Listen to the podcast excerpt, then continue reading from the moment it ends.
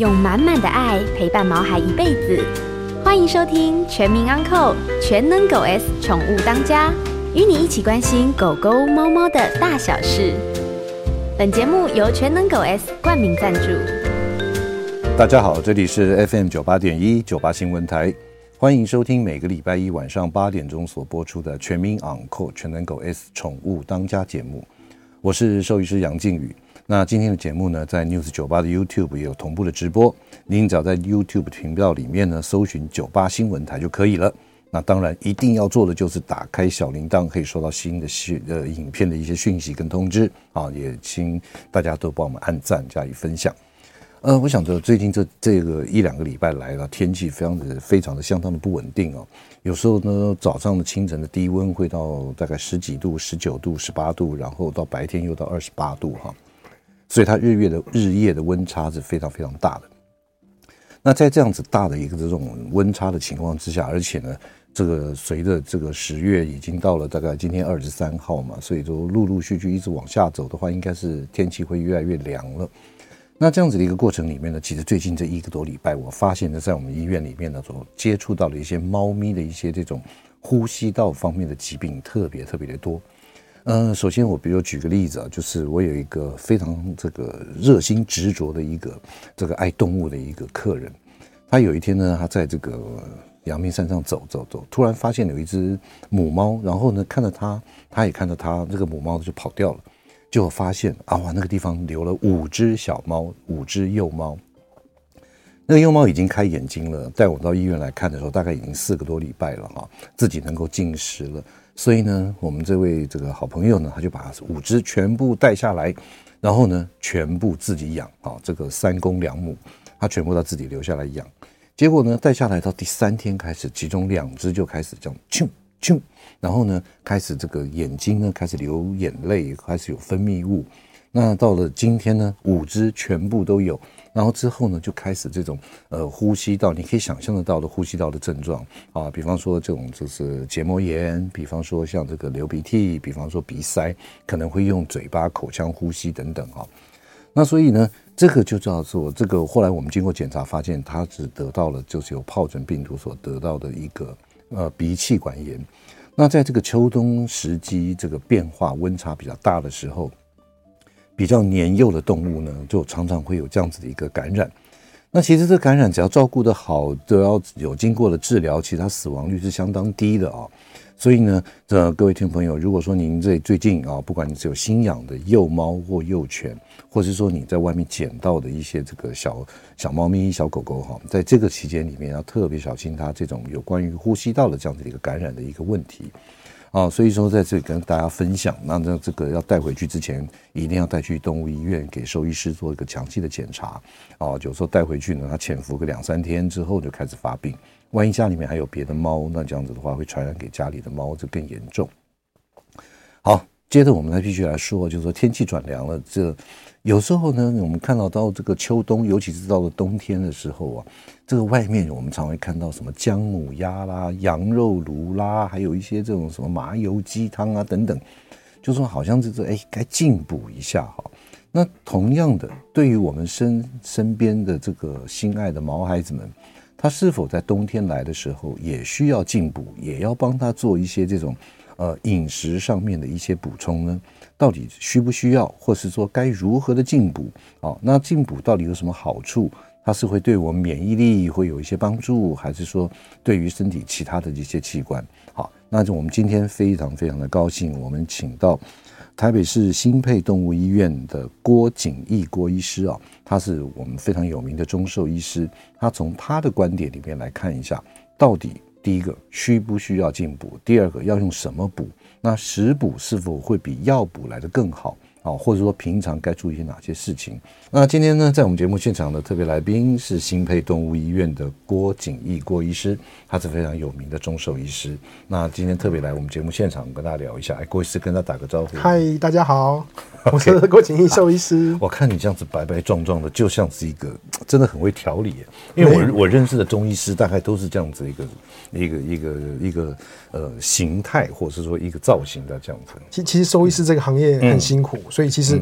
呃，我我接触到或我认识的每一个兽医师的朋友们，嗯，大家身上都带着疾病，为为了帮毛小孩治好，其实每一个人身上啊，这生理心理其实都是受折磨。OK，好，来，我直接就来破题来问一下哈。我们常讲说，中兽医到了这个中医啊，中医是有一队人了哈，在这个秋冬的时候呢，要养肺为主。那这个有时候养肺呢，它还要包含实际上一些免疫力啊，或者皮肤相关的一些问题。那我可以想请问一下，就是说这个理论的基础到底是什么？那对于毛孩子是否也有这样子的一个，就是说，哎，到了秋冬的时候养肺啊，什么等等的？基本上中医基础理论，因为我们是根据。大自然去做一个相对应的关系，嗯，所以秋天的跟我们相应的脏器，其实就是我们的肺，嗯，那肺不是指单纯的肺脏，嗯，而是它包含了整个呼吸系统，哦，还有我们的外在的免疫系统，嗯，甚至一些像跟大肠有关，也就是便秘的可能性啊，嗯，还有一些呃呼吸道跟水液循环，嗯，哦，基本上也都是相关的。所以在秋冬这一块，尤其是在秋天，我们管理肺，我们保养肺是很重要的一环。然后冬天的话，保养肾就是很重要的一环。冬天是肾，哎呦，那我私下问，春天呢？春天的话，春天基本上就是肝，就是肝。对，那夏天呢？夏天的话，我们主要是心跟肠胃了。心跟肠胃，我想说夏天应该皮肤会更严重。哎，有个肠胃的部分很容易造成湿气的问题。哦，所以那个皮肤就会，你会发现那种湿气一重的小朋友啊，下巴水往低处流嘛，下巴、腋下、脚底、胯下那些问题，就所以所以有时候中医的它整个这种系统相关联性的逻辑，其实跟我们一般是我们传统里面印象里面的我们的西医方面是不太一样的。哎，对对，对不对？对，OK，好，那接下来我再请问一下郭医师啊，就是说在这种天气开始转凉或不稳定的时候。那这个犬猫它应该注意哪一些方面的一些疾病，在你这个过去的这个呃临床工作上面有经验？嗯，通常天气转冷，我们分成四个部分啊。嗯，第一个部分呢，刚刚讲秋天的呼吸道的问题，一定是最影响最大的。对，好，然后到冬天之后，肾的部分影响到其实是心脏哦。嗯，所以是心肺的问题是最主要是最相关的。嗯嗯。然后第二个，我们刚刚讲说肺跟胃气，就是我们的外在免疫力有关。嗯嗯。人的话，通常在呃御寒，嗯，都是呼吸道的问题比较多。嗯。毛小孩们有一些除了呼吸道之外，很容易直接影响到肠胃。哦。所以你就会发现，哎，很多呃宝贝们他们在冬天都要备着肠胃药啊、止泻药，可能一变天就开始拉肚子。因为像我们人有时候，哎，比方说下午这边睡个午觉。躺在沙发上面或干嘛，着了凉以后，哎，就会开始拉肚子。那毛孩子也会这样子？会，而且他们更明显，因为我们人啊，可以靠着发汗流汗去把热给带掉。嗯，但是毛小汉他们没有汗腺汗孔。嗯嗯，所以对他们而言，肺又是更主要排热的一个能力。嗯嗯，所以一旦肺了出出问题的时候啊，皮肤病就很容易很严重。反过来讲，一旦遇寒，嗯，那其实肠胃是最容易先遭受一个问题的。OK。所以这种这个五行啊，什么这些啊，真的是都有互相关联性的。嗯，尤其在这种气候变化的这种时机上面哈。那接下来我在想，一张请问一下，就是说，因为我们常讲说，刚刚我们讲到说，哎，我们这个秋冬要补啊，或干什么的食物方面，就是针对肺啊，还有衍生出来的像免疫力啊，像皮肤病相关方面。那我想帮这个听众朋友问一下，就是当我们家的毛孩子如果免疫力开始下降，或者说哎免疫力出了问题。那有哪些临床症状我们可以看得出来？哎，他好像免疫力不太好。OK，一般我们在讲免疫力的话，中医通常不会去特别加强，而是希望它调回一个平衡。嗯，这是我们的主轴。嗯，所以我们在免疫力的话，一我们例如我们给予的食物或是药材好了，嗯，就希望说我们把免疫力提升到它一个最稳的地稳定的地方。嗯，所以一旦它胃气或免疫力不足，第一个我们看到就是它的运动不耐会最优先。一样的岁数，明明家里是三岁的小朋友，嗯，怎么人家八岁了跑还跑不赢他，活动力还比不赢他，嗯，然后第二个是，人家可能一年四季偶尔才生病而已，你们家的小朋友好像时不时就要跑医院，嗯，明明就很年轻，怎么会这个样子？嗯，其实这些都是属于一个。免疫系统的不足哦，就是说我们看看不到的这个免疫系统，其实它表现出来有时候可能就比较容易生病，对，或者是它运动的耐力啊什么都会不太好。对，我们就讲说自愈力第一个不够，嗯嗯，第二个他们的体力相对的会比较不足，这是最宏观的两个角度来看。嗯嗯嗯。OK，好，那接下来我想请问啊，我们讲的秋冬，就诚如您所说的，其实我们不仅仅是肺了哈。它是周边的，像呼吸系统啊，或什么东西的。那如果说我们自己养的这个毛孩子，第一个它本身就可能有一些这种支气管啊或皮肤方面的问题，那这样子的话，就是说，我想能不能给一些这样子的毛孩子的主人的一个建议？就是说，到了秋冬的来临之前，我们该准备一些什么事情？OK，从环境上而言，嗯，秋冬来的时候，我们就要避免第一个温差过大。哦，温差过大，就是那个保暖的状况要做好。嗯，因为很有可能光是从室内到室外，嗯。呼吸道的问题，像逆理性喷嚏啊、鼻涕倒流那些，就突然发生了，嗯，那主人就会不知所措，嗯嗯，对，所以温差的保，温差的对温差的控制是很重要，嗯，然后第二个，有一些保养品对呼吸道啊，会有一个保养的效果，嗯，那有那些保养品，其实在秋冬的时候也是可以适合去给予的，嗯嗯，那我们在食材上啊，如果我们针对呼吸道啊，嗯，像我们常常听到的一些呃莲子啊，或是木耳啊，嗯，对，或是一些呃水果类的，例如像说苹果。哦，苹果，哎，苹果，对，我正想问你呢，像一般的我们的毛孩子里面，它适合吃哪些水果？哪几哪几种种类的水果？基本上听到的，我我觉得有争议性的，跟离子比较容易失衡的，嗯，例如说葡萄，我们就要避免，当然，对，嗯，那像香香蕉的钾离子高，对不对？然后杨桃的一些离子比较不均衡，这些比较有呃担心的水果，我们尽量不给，嗯嗯。可是其他的就要看，因为其他的水果基本上猫小孩。大部分都能食用，不过也要看性质。我我举个例子哦，以中医的角度，西瓜就很寒啊。哦，西瓜，那你有的吃了就会容易拉肚子嘛。嗯嗯，对。啊，荔枝可能就会很热，嗯，啊又很甜，糖分又高，啊多吃了可能会造成一些发炎的问题。哎，我们这个中秋节刚过，过了那文旦呢？柚柚子哈，柚子光是柚子的那个皮啊，那个那个那些筋，类似就是有挥发性的一些，对，那个狗狗一靠近眼睛脸就会肿了，嗯，啊，里面的那个那个肉不是不能吃，但是因为它的果酸其实对动物而言不容易消化，所以可能浅尝一两口，就就跟我们刚刚讲的荔枝一样，你给它一点点还。还可以，对对对对对，就是节庆到的时候，一起大家一起共享一下。可是真的不能多。好，呃，今天在我们节目现场的特别来宾是台北市新配动物医院的郭景义郭医师，来跟大家聊一下冬天来了该怎么帮我们毛孩子补一下。欢迎回到九八新闻台全民昂扣全能狗 S 宠物当家节目，我是兽医师杨靖宇。今天在我们节目现场的特别来宾是新配动物医院的郭景义郭医师，来跟大家聊一下。冬天毛孩子该不该补？用什么补？好，来，那刚刚我们在广告之前，我们特别有聊到，就是说，哎，这个呃温差要控制好啦，还有一些饮食啊什么等等要注意到，对不对？嗯、那我想本质，我想这个另外还有一个问题啊，就是避免这种支气管或皮肤的问题发生，这个四主呢有哪些东西可以在家里面做一些居家保养？如果是刚刚我们提到类似环境问题的话，嗯。嗯、我觉得环境问题的话，让家里的空气保持流通或是干净，嗯、空气清新剂的维持，嗯，让呼吸道畅通舒服，这是很重要的。嗯，可是反过来说，趁着秋冬有时候冬天有时候太冷不适合，但是秋天比较凉爽的天气，嗯，其实让家里的毛小孩出去有足量适量的运动，嗯，这件事情其实对肺跟呼吸道还有我自愈力啊，嗯，是非常非常重要的。其实运动对他们而言，嗯，影响非常大。嗯哼，对。那可是，一般来讲的话，这个这个猫咪怎么运动啊？啊，猫咪的运动在家里啊，在活动啊。有的猫咪公司跟着主人，就是走来走去就会很多，就看主人动它就跟着动，主人不动。我们家有一只也是，就是有人动它就跟着动，你都不动它就跑在那边。我们家的猫也是这样的。对对，所以啊，它另外一批猫可能就会比较好奇心比较多，嗯，那你就可以设计一些游戏啊，或是一些玩具，嗯让他们去好奇的去去玩一些事情，嗯，让他们多活动。好，那接下来我想问一下哈，就说这个这个今天我们这个在很重要的一个主题。就是我们人这样，诚如我刚刚之前聊过的，哎，我们可能会吃姜母鸭，嗯，我们可能会吃这个羊肉炉，或者说我们自己会炖一堆什么枸杞啊，什么这种这种莲子啊，什么这样子做，自己做木耳啊，什么等等，我们自己这样做。那如果说这个毛孩子，第一个我想问的就是秋冬他们要进补吗？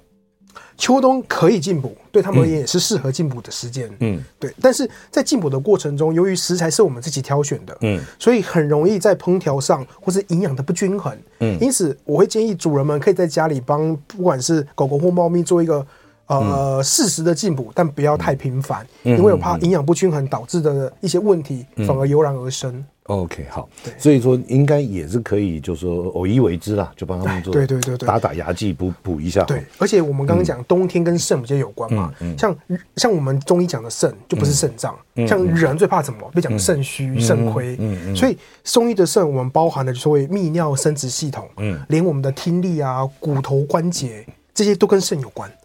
哇，这样子啊？嗯、那那我现在接下来问我们，还是回到刚刚的这个问题啊？嗯，就说，哎，那毛孩子他也可以来做，偶尔来帮他补一下。嗯、那我们要准备制作，第一个，饲主要自己来弄吗？嗯。可可以自己弄啊，而且在冬天的时候，很多食物啊，其实会希望烹调越久越好。嗯嗯，因为冬天这种季节其实不太适合太生冷，嗯，或是太凉的食物。嗯，所以我们希望说煮的时候可以加温啊，烹调啊，甚至说用压力锅或是煮久一点，让食物温度热一点。像我们吃姜母鸭，嗯，跟羊肉里都是会煮久的东西。嗯嗯，对啊，食材的选择。哎，郭医师，我想再问哦，就是说这个，假如我们今天养的毛孩子，我们家有一狗一猫。我都要帮他做补，嗯，那他们基本上也没有什么其他的问题，那只是说，哎、欸，秋冬到了，帮他们补一下，嗯，那有什么建议？比方说，你们弄一个食谱，不要不要说食谱了，就哎、欸，我准备哪些材料来怎么样帮他处理？我们先讲狗狗，如果是狗狗的话，嗯、像冬天啊，嗯，我们当然以形补形，最能想到就是看像动物的肾脏嘛，哦，肾脏，对，嗯、啊，如果在肉类的选择，我们可以选择无骨鸡，无骨鸡，对，或是羊肉。嗯这些东西对冬天对食材对身体的进补方式是非常有帮助的。嗯，对。然后其次接下去呢，我们可以就像说，哎，有的人可能不吃羊或什么的，用别的肉的话，那我们就会搭配一些山药。嗯，山药对于肾气啊，还有肺气，刚好是秋冬。我们人吃的那个山药。哎，对对对对对，煮久了它很像呃马铃薯的口感嘛。对，他们其实对身体是。很好的，嗯，对对，补益的身体也是很好的，嗯，所以一起炖煮出来，然后再搭配一些蔬菜，嗯嗯，对，我们可能因为狗狗比较会需要呃一些蔬菜，但是那个量可以酌量啊，看他们的肠胃适合。蔬菜要准备什么啊？蔬菜很多很多种类啊，那那我们这个听众朋友该如何挑选哪一种蔬菜对于狗狗比较适合？没有甲状腺问题的，没有甲状腺，我都会推荐十字花科。因为十字花科对他们而言，嗯，不管是抗癌，或是维他命 K 啊，还有其他营养元素的补充，还有抗老化，其实都很好。所以像青花菜、高丽菜，嗯，对，甘蓝菜都是很好的选择。哦，对。可是有甲状腺的问题的就要慎选，你可能选择其他菜类就不适合选这一类了。嗯，好。那我们知道狗狗是比较偏有一点杂食性的哈，它什么都吃，我 logo sogo 都吃的。那猫咪就比较挑，它比较偏一点肉食性的。那我们要帮猫咪补的话，该怎么准备哪些食材？哦，猫咪猫咪的食材讲起来就比较困难，嗯，因为我们希望营养要均衡，嗯，然后。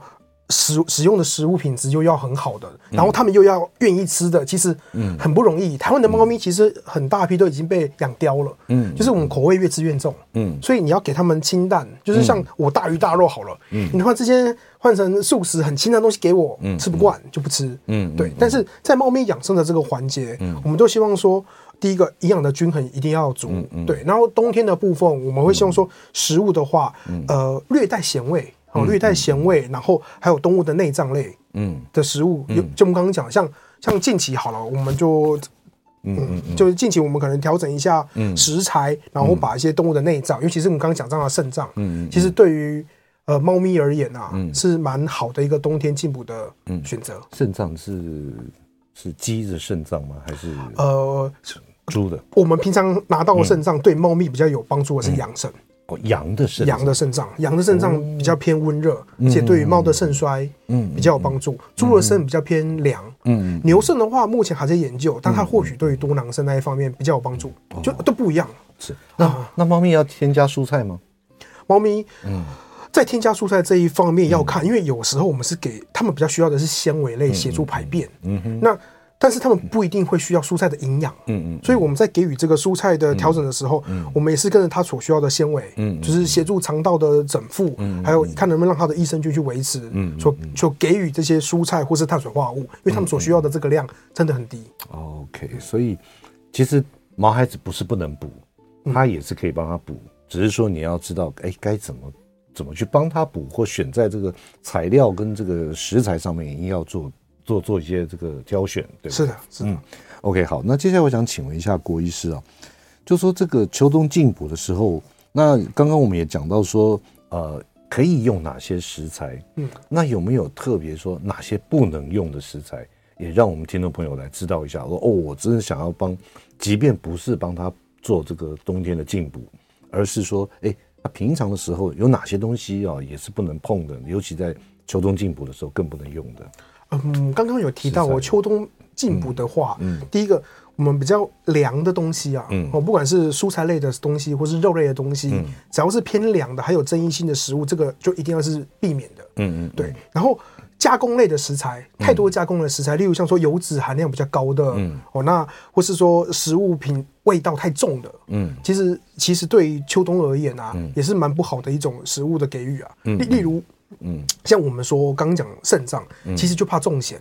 嗯，当咸哦，对，所以有些东西，当你调理过度的时候，去吸引他们去吃，嗯，其实对他们而言，反而不是一件很好的事情，嗯嗯，对，而且秋冬啊，呃，延续之前的话题哦，还有一个问题就是泌尿道的问题，其实也是容易发生的，没错没错，对，所以有时候你吃的东西偏咸，然后他们去喝水的量又不足，因为天气冷，不管是狗狗、猫咪，喝水的频率会下降，动，而且也也觉得没有那么热，嗯，对不对？对，所以其实这些东西吃久了就会伤肾。嗯，对，尤其是猫咪的肾脏病，现在是一直想靠食物看能不能去缓解这一块，或是让它延长，为越晚发生越好。嗯嗯，那猫咪的肾脏病，不管是中医西医，都是太棘手了。我们不应该看到猫一直在受苦，就是这么年轻就已经有肾脏的问题，然后永远都解决不了。OK，对。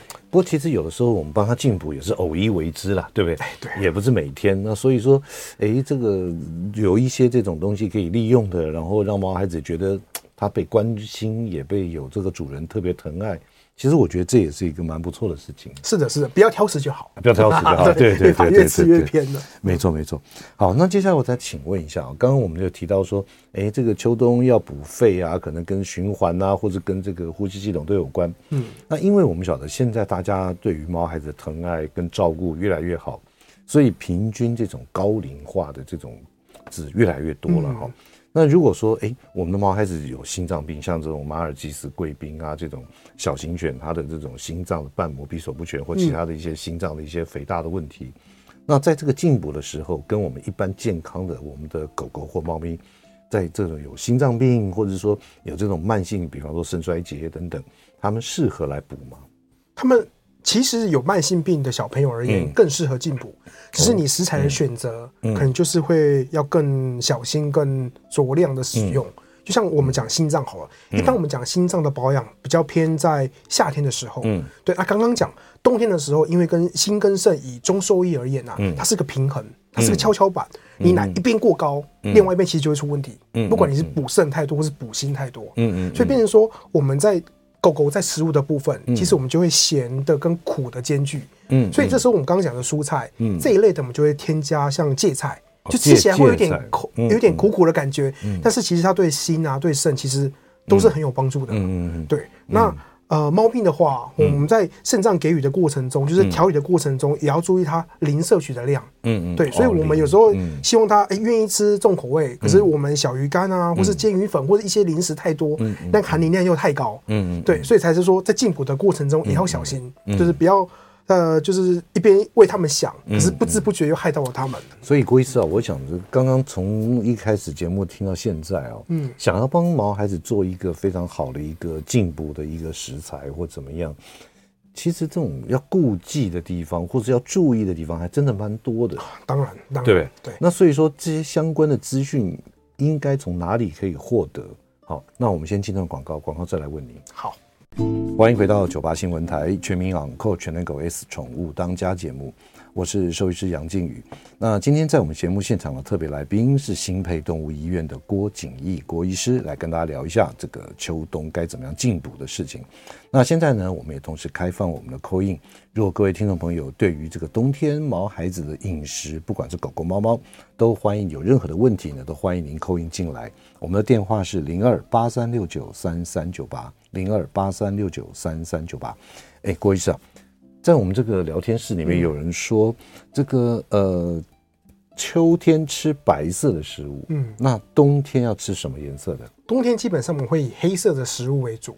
黑色，对，所以我们刚刚调到呃，里呃，就是谈到说为什么会用乌骨鸡做进补的用意就在这边。哦。所以我们人吃乌骨鸡也是因为，哎，对，冬天的这种食物颜色应该是对，对，而且黑色的食物本身又有补血又有补肾的效果，嗯，所以我们其他的像说黑木耳啊、黑豆啊这些比较偏黑色的食物，嗯，也都是对肾，嗯，冬天都是有帮助的。好，我们刚刚讲到的都是用食材啊，就是食物。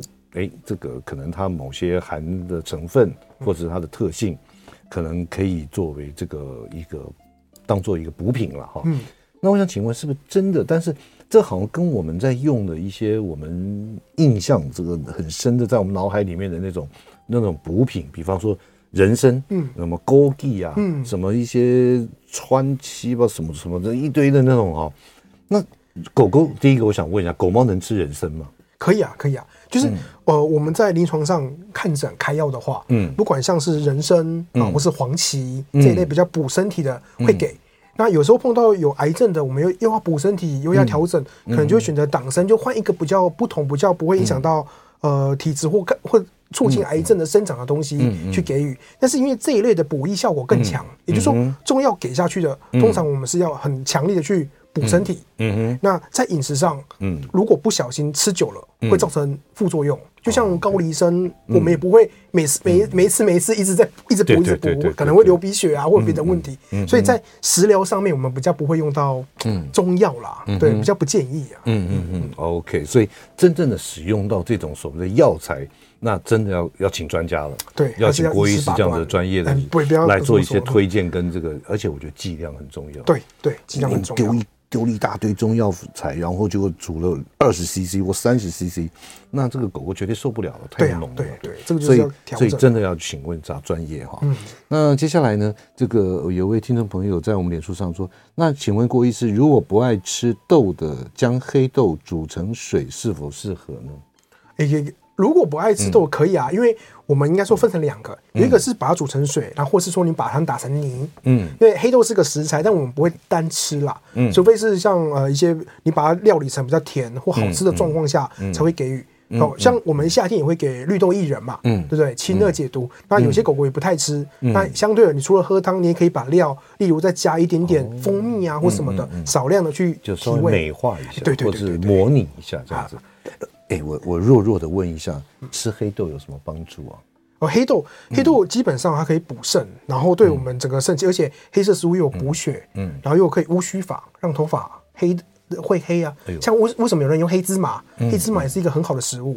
含钙量高，补血的效果也好。狗和猫猫都可以吃，可以啊，可以啊，只要它愿意吃的。它愿意吃。不过你看，反过来我们要提到就是营养方面。嗯。黑豆因为豆类的东西有时候蛋白质跟碳水化合物高。嗯。那芝麻本身可以榨油。嗯。含油量也高。哦。所以所以吃就是要适量。哦，不然你吃多了，可能哎不小心这怎么体重变那么重？顾了左边，伤了右边。对对对。哦，所以这个是真的要非常小心的哈。好，那接下来我再请问一下这个郭医师啊。因为我最近有看到，就是说你自己有创了一个品牌，嗯，就是说这个针对于这种呃非那种中药的成分的一些这种天然食材的一种这种补，就是也算是一个日常可以使用的饲料或者说饮食啊，当做正餐了哈。那可不可以简单的介绍一下这个？你当初为什么会有想要这样子来从事从做这样子的一个食物呢？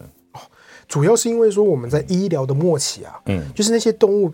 必须一直吃药，嗯、那可是，一停药之后又容易复发。嗯嗯，嗯那在站在自己的立场，会希望说他们健健康康的，不要来找我。嗯那还有没有什么方式可以让他们就是去类似说，也类似有药的性质，嗯、可是又可以保持健康的状况之下，嗯，来做这个生命跟健康的延长？嗯、所以后来就以中医的角度，就会发现食疗其实就是一个很适合的一环。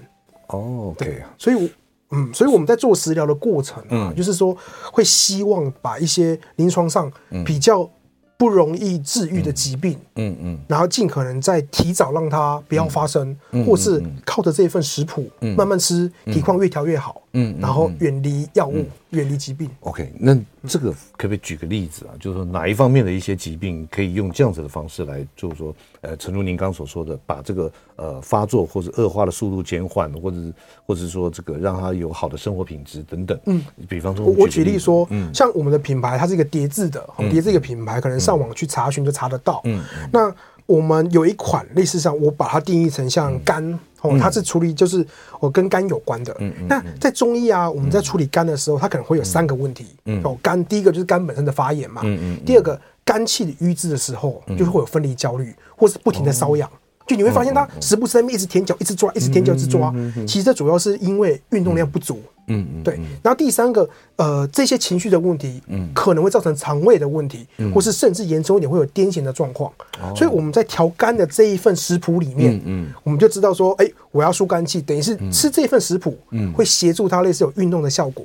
嗯，然后把一些肝容易发炎的物质去下降，嗯，然后达到说，哎，它可以止痒，又可以放松情绪，又可以保肝养肝，嗯，一口气就是一，就是呃一一三个愿望一次满足，就是靠着我们的食疗方式。所以简单来讲，就是说借由这样子的饮食，可以减少医药的这种依赖性，对，或者说，因为毕竟老实讲，药它一体两面，它治疗了这个左边，可能右边伤到它的副作用，对。对，如果尽量能够采用天然的一些东西来做，出比较好的。是的，好。那刚刚您讲到说，这个这是针对狗狗吗？对，就是针对狗狗。那狗狗它，您您现在有这个设计的有哪些这种不同的一些功能也好，或者说作用也好呢？嗯，目前狗狗在、嗯、呃有上市的大概有三款啊。嗯，一款就刚刚讲跟肝有关，嗯、一款就是跟肠胃有关。嗯，那肠胃这一块呢，就是希望说他们让肠胃的一些不好的水分，嗯，尽量从尿液部分带掉，嗯，然后让肠胃的益生菌变多，嗯，然后让肠胃的功能恢复，所以一些呃，刚刚讲比较容易拉肚子的，哦，或是比较呕吐、比较容易呕吐的这一份下去，就很像我们人在调肠胃一样啊，可以让肠胃恢复一个更好的一个休息状况。所以是属于胃肠道方面。是的，嗯，对。所以刚刚有肝的，然后还有胃肠道，还有呢。第三款就是我们今天刚刚提到的，就是一个治愈力，它就是一个标准的一个食材配方，也就是大家都可以使用的。就是说它它这 OK 的状态之下，没有什么特别的一些需求，或者说对，就我们有时候也不需要太补。但是它就是一个养生，所以它有一个五行的概念，嗯，里面就像呃，以动物的像内脏，不管是心脏、肝脏都会有，而且五色，嗯，对，就是我们心从需要的那种五色的概念，里面有红椒啊，或是一些绿色蔬菜都有含在里面，是对一个算是一个养生保养的概念。OK，那这个我们提到狗狗，你不会偏心吧？猫咪有吗？猫咪当然也有啊，也有，对。可是猫咪的这些呃。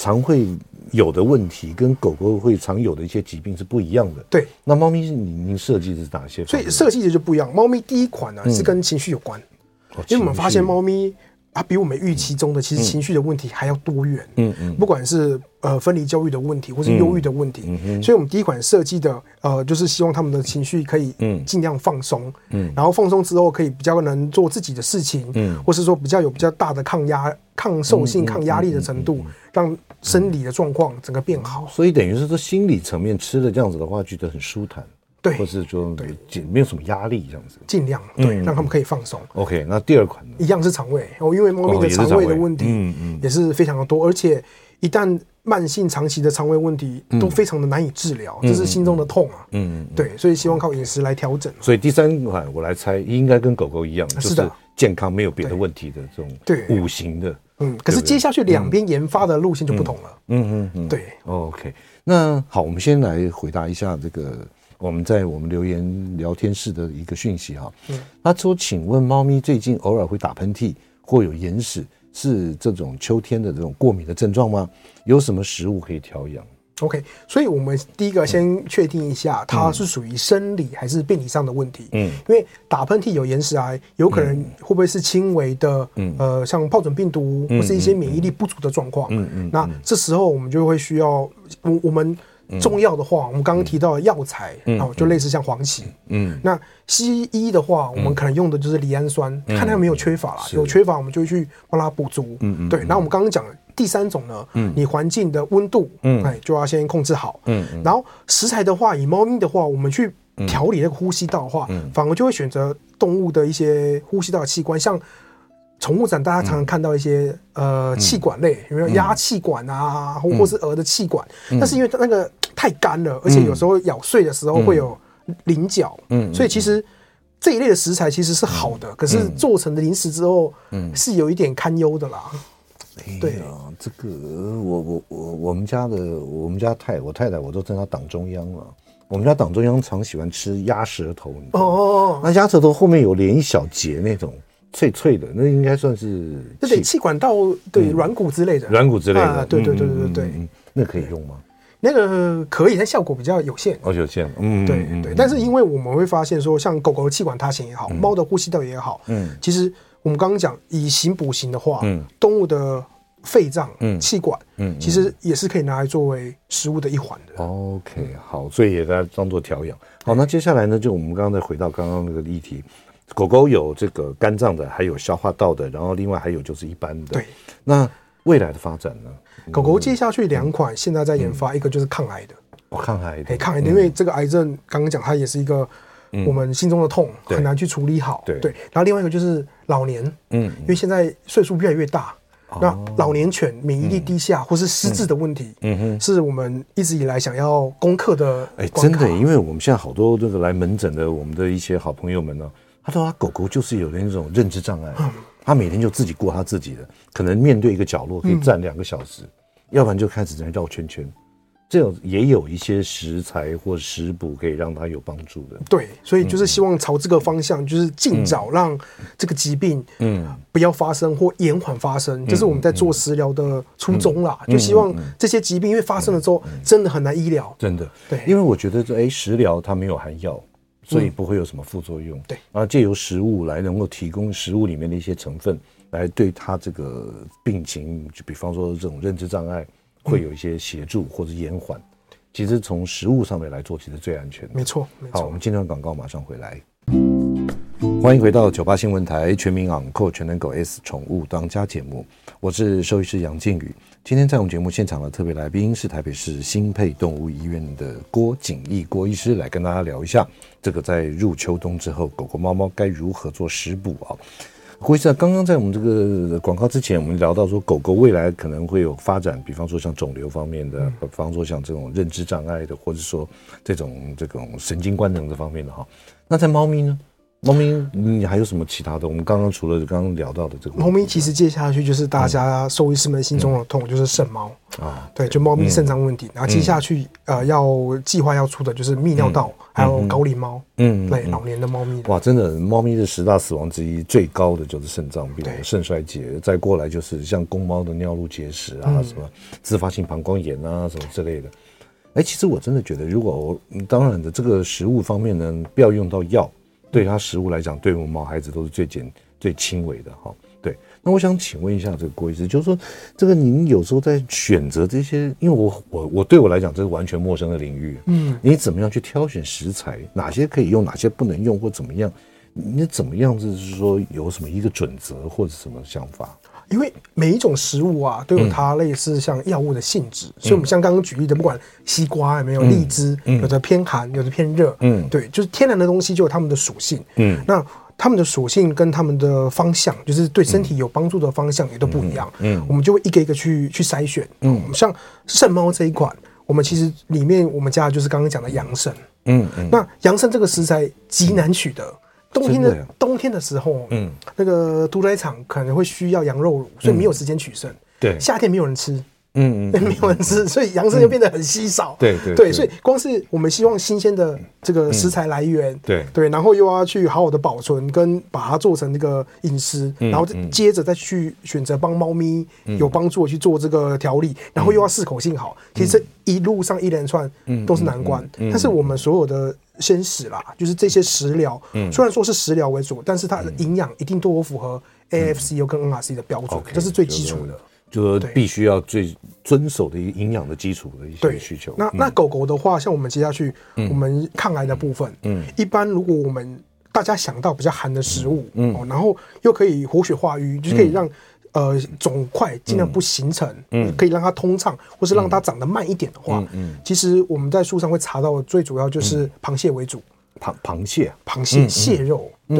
人的话，因为肠胃问题，有一些癌症的是不适合吃螃蟹，嗯，但动物它们其实对螃蟹是蛮适合的，哦，这点就不太一样，对，哦。可是呃，您很难找到有螃蟹相关制品的 在宠物身上，嗯嗯，对，那跟螃蟹相反的也是一样哦，你看也是甲壳类，然后活血化瘀很好，但很热很热的，嗯，它就是虾子，哦，虾子，对，所以我们利用虾子。它热性，然后又可以活血化瘀，然后再搭配无桃啊或者一些食物，嗯，然后抗氧化，嗯，进到老年的这一块的区块，就希望可以让他们的失智延缓。